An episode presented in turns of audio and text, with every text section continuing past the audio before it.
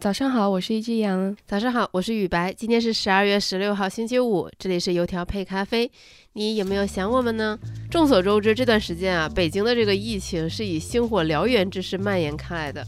我和小杨猝不及防呢，就成为第一批阳性患者。但好消息是，今天随着我们的免疫系统完成了历时一周的艰苦卓绝的斗争，现在已经取得全面的胜利了。虽然还没有转阴。哎，对，但是我们已经迫不及待的，对吧？回到正常的更新节奏中了。那回归第一天，小杨，你还记得你得新冠之前是做什么的吗？哎，我记得我在油条配咖啡的主线任务之一就是看食品嘛，所以我今天想跟大家聊的也跟食品相关。咱们一起来看看辣条第一股卫龙上市的事儿。那雨白，你还记得你得新冠之前是干嘛的吗？我好像是追踪黄桃罐头啊，不对，我是追踪世界首富动态的。那等一下呢，就先和大家聊一聊世界首富换人的事情。那就在前两天呢，世界首富又换人了，我们非常熟悉的马斯克跌下了这个世界首富的宝座。那是谁上去了呢？在过去啊，我们熟悉的世界首富，不管是马斯克啊、贝佐斯还是比尔盖茨，都是美国人。但是这回呢，换了一个法国人，在十二月十二号，天天涨价的 LV 集团的老总。法国富豪伯纳德·阿尔诺，他以一千八百五十四亿美元的个人财富，成为了新任的世界首富。之前我们好几期节目应该都有提到过 LVMH 这个集团，那么这个集团的掌舵人也就是这个阿尔诺，他被称为奢侈品教父，他凭一己之力将 LVMH 打造成了价值三千多亿美元的一个奢侈品帝国。呃，那为什么他能成为现在的世界首富呢？除了和 LV 天天涨价，这个奢侈品这一两年销售回暖有关，更重要的是，今年马斯克的资产缩水的实在是太严重了，这就让阿尔诺的资产显得变得更多，然后忽忽悠悠就把他拖上了世世界首富的这么一个宝座。呃，据统计呢，今年马斯克的净资产起码缩水了一千多亿美元。那阿尔诺的 LVMH 其实股价也有在下跌，但是下跌的不多。呃，据统计，他的财富也就缩水了七十亿美元，所以此消彼长，他就被送上了世界首富的这个王座。那其实这也不是他第一次成为世界首富，在二零二零年一月的时候，他还当过五天。当他不再成为世界首富的时候，就多出了一大批文章分析说：“哎呀，果然疫情期间奢侈品销售就是不行，等等等等的文章。”那我也很期待，就是这一次万万一他又不再是世界首富了，毕竟我们知道，像马斯克的身价，他是随时在和特斯拉的股价紧密关联的，很很有可能在我们节目播出的时候，马斯克又回来了。我很好奇，到那个时候。媒体又该怎么样评价这次阿尔诺失去首富称号的这个事情？是不是奢侈品又不行了？那阿尔诺这个人，为什么我们对这个名字非常的不熟悉？其实很简单，就是因为他非常非常的低调。他一九四九年出生于法国，然后他们整个家族是做建筑公司起家的。在他继承了家族企业没过几年，他发现有一家破产的纺织集团想要找一个新的买家。那很敏锐的他意识到，这家看起来不怎么样的纺织集团拥有一项非常重要的资产，是什么资产呢？就是迪奥这个品牌。你想买下了这家纺织集团，拥有了迪奥，他就等于拥有了一张杀入奢侈品这个猎场的这么一个入场券。又过了几年呢，他又联合几家奢侈品的老板说：“我们单打独斗还是太累了，我们不如抱团取暖。”那其他几家听起来是觉得说，哎，有道理啊。然后呢，他就成立了 LVMH 这个集团。这里考一下小杨，你知道 LVMH 是什么意思吗？鉴于我现在正在看着这个文稿，所以 我开卷回答这个问题。可以，它代表着就是路易威登和明月轩轩尼诗。对，哎，你但是但是很有趣的是，阿尔诺他本身不是 LV 的创始人。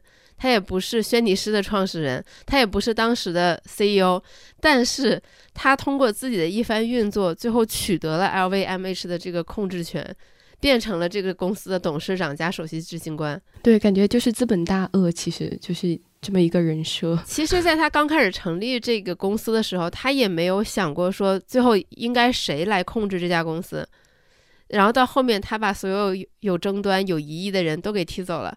那他就一家独大了，然后在过去的三十年，他把 LVMH 打造成了拥有七十五个品牌的奢侈品巨头，比如我们很熟悉的 Celine、娇兰、路易威、丝芙兰等等等等。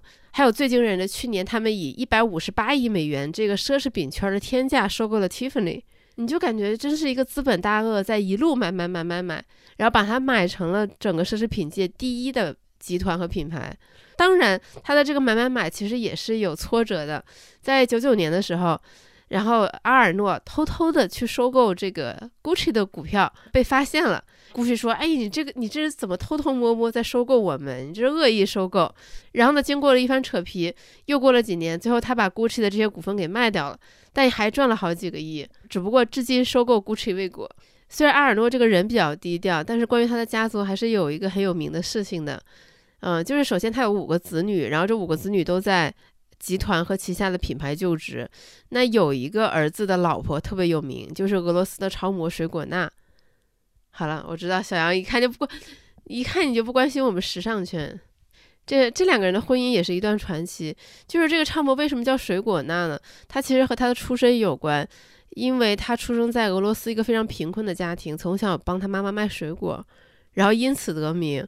然后十几岁从俄罗斯到了欧洲，成为了当时世界上首屈一指的超模，就是最顶尖的几个超模之一。然后呢，他又很快的认识了一个非常有钱的王室子弟，然后两个人就结婚了，生了三个小孩。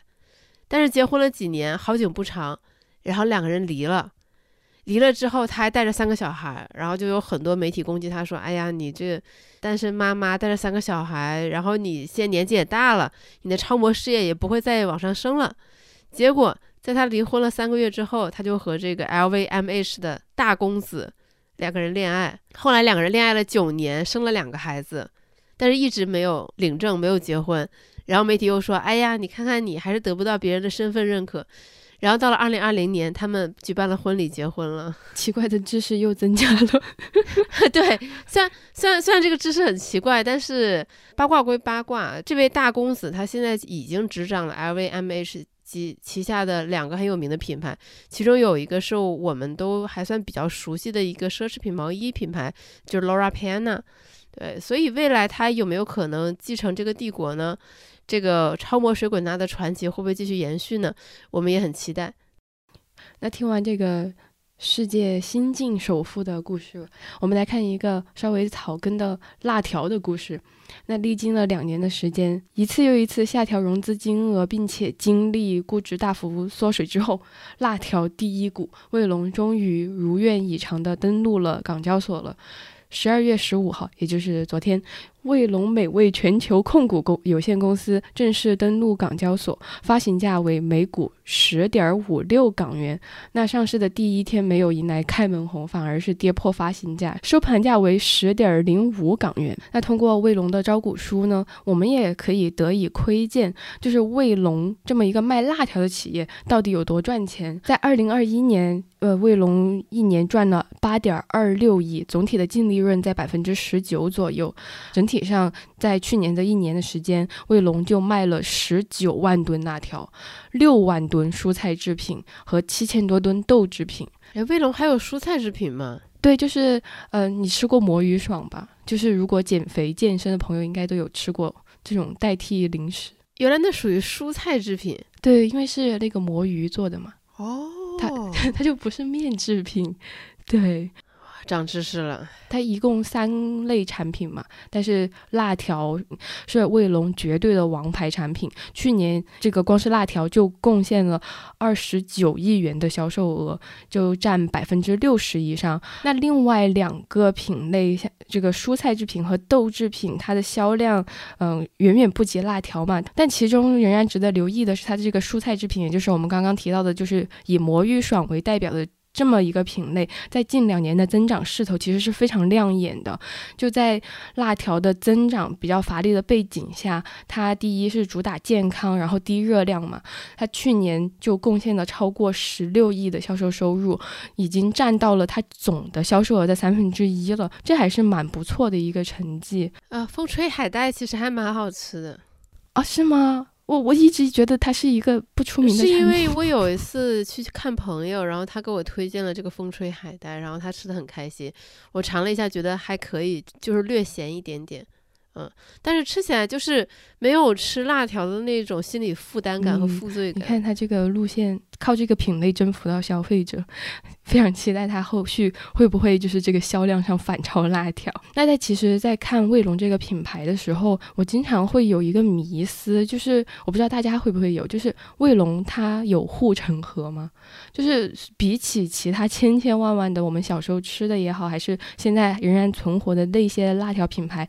卫龙它非常独特的一点是，它具有全国的这种知名度，它应该是最早有野心打造这种全国知名度的这么这么一个品牌，这个是它领先同行的地方，这个是必须要承认的。但是这个优势可以保持吗？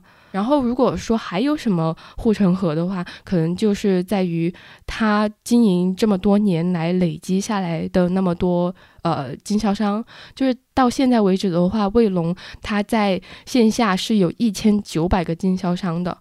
所以，当我们想吃辣条的时候，我们在超市、在便利店很容易买到的就是卫龙。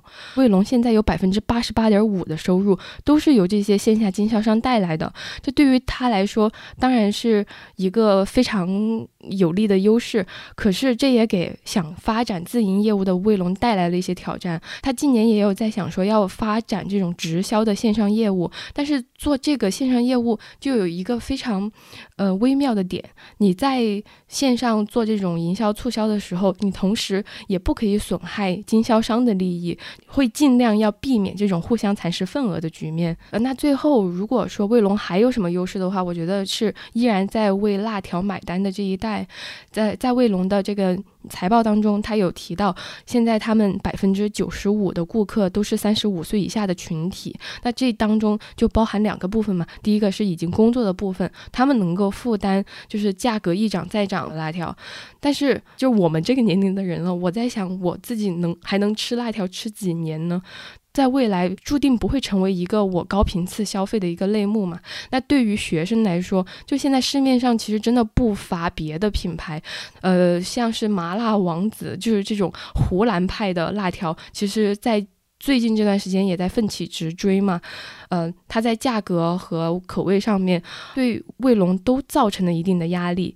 其实我对辣条一直有一个疑问，因为在我小的时候，我感觉我身边没有人吃辣条。就像很多人是看《快乐大本营》长大的，但是我从小到大没看过《快乐大本营》一样。我我也觉得这个很迷啊，就是我小时候根本没有听过卫龙，所以我一直觉得就是所谓的，嗯，卫龙在这个群众当中的品牌基础其实没有那么的坚实。